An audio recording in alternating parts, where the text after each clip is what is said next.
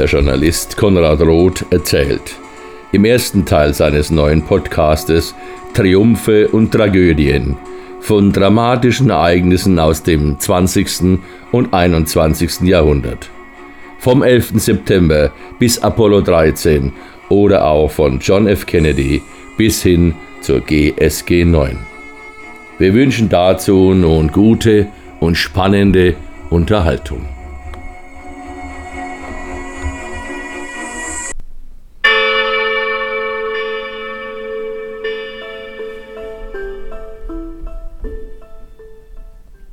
Im nächsten Podcast unserer Serie Triumphe und Tragödien mit dem Titel Letzte Chance bis Mitternacht, da hören wir von einem unglaublichen Geschehen bei einem der berühmtesten Sportereignisse unserer Erde.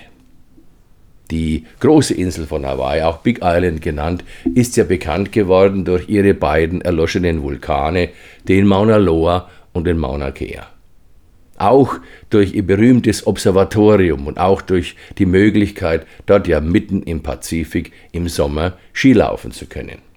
Dann auch durch den Feuerberg Kilauea, dessen Lavastrom ja immer zischend und spektakulär im Meer versinkt. Und natürlich auch durch die dort im Ort Kona ausgetragene Weltmeisterschaft im Triathlon, den berühmten Ironman. 3,8 Kilometer schwimmen, dann 180 Kilometer Radfahren und schließlich auch noch im Anschluss ein Marathonlauf. Das ist die weltweit übliche Langdistanz. Aber Hawaii bietet ja nicht nur den am weitesten vom Festland entfernten Wettbewerb, sondern auch den berühmtesten und durch seine Streckenführung auch den schwersten Triathlon der Welt.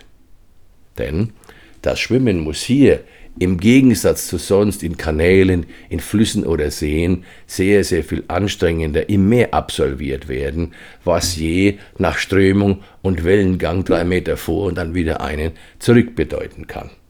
Die dann danach folgenden 180 Kilometer auf dem Rad müssen in den die Hitze reflektierenden Lavafeldern ohne jeden Schatten gefahren werden und die anschließend dann am Schluss mehr als 42 Kilometer des Marathonlaufes, die verlangen dann anstelle einer sonstigen Linderung bei Bergabläufen oder auch bei Talüberquerungen genau hier in die durch diese in der flirrenden Hitze quasi stehende Luft den Teilnehmern die allerletzten Reserven ab.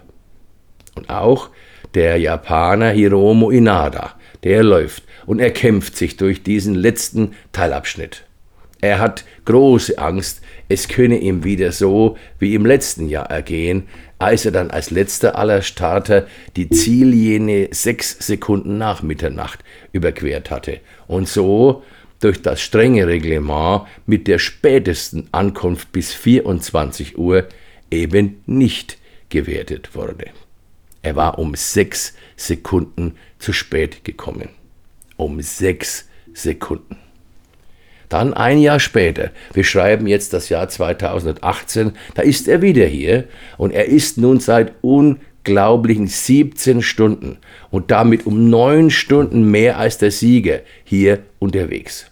Längst ist es draußen dunkel geworden. Mutterseelen allein kämpft sich Inada durch die Nacht.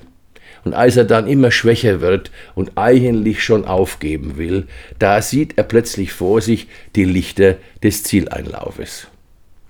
Und so mobilisiert er dann doch noch seine letzten Kräfte und überquert schließlich dann doch die Ziellinie. Und in diesem Jahr nun sechs Minuten vor dem gefürchteten Zeitlimit um Mitternacht. Hiromo Inada hat es tatsächlich geschafft. Ja, und dann, dann wird er als letzter des Teilnehmerfeldes im Ziel von tausenden Menschen empfangen, die ihn frenetisch bejubelt und begeistert feiern. Und damit aber immer noch nicht genug, denn dann kommt auch einer alten Tradition folgend der heutige Sieger. Das war eben der Deutsche Patrick Lange zu ihm, er gratuliert ihm. Und dann ruft er ihm die legendären Worte zu, Now you are an Iron Man. Da ist der kleine Japaner überglücklich. Ach, Übrigens, man sollte vielleicht noch erwähnen, Hiromo Inada war dabei 85 Jahre alt. 85 Jahre. Und so hat es dann hier auch der letzte des Teilnehmerfeldes in alle Zeitungen, in alle Fernsehsendungen seiner Heimat und auch in ganz Amerika geschafft. Erst mit 60 Jahren, da hatte Inada überhaupt schwimmen gelernt. Mit 69 hatte er dann seinen ersten Triathlon absolviert und sich schließlich mit stolzen 79 Jahren für die Weltmeisterschaft qualifiziert. Unglaublich. Und jetzt im Jahr 2023, da ist unser Hiromo Inada schließlich 90 Jahre alt geworden. Und als ihn dann hierzu ein Fernsehteam zu Hause besuchte, da teilte seine Frau den Journalisten mit, ihr Mann sei gerade mit dem Rad unterwegs. Und auf die Frage des TV-Reporters, wie lange sie jetzt noch warten müssten, da meinte sie, ach, nicht mehr lange. Er würde zwar gerade wieder für den Ironman trainieren, aber heute an seinem Geburtstag, da würde er ja nur eine kurze Runde fahren. Das wären ja nur 120 Kilometer. Nicht wahr? Das sind Geschichten, wie sie nur der Ironman schreiben kann. Jener so besondere Triathlon auf dieser Insel, dort ganz weit draußen, irgendwo im Pazifischen Ozean.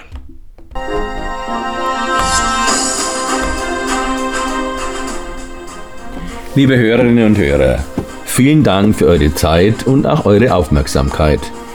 Für die Musik möchte ich mich herzlich beim Potsdamer Komponisten Ronald K. bedanken. Der schreibt sie übrigens Konrad Anton Heinrich.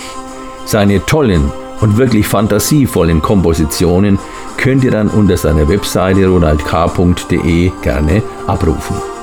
Ich freue mich sehr darauf, wenn ihr dann auch bei meinen weiteren Podcasts über berühmte Ereignisse der Geschichte und auch deren Filme wieder mit dabei sein werdet. Ich wünsche euch noch einen schönen Tag. Bis dann also. Tschüss und auf Wiederhören.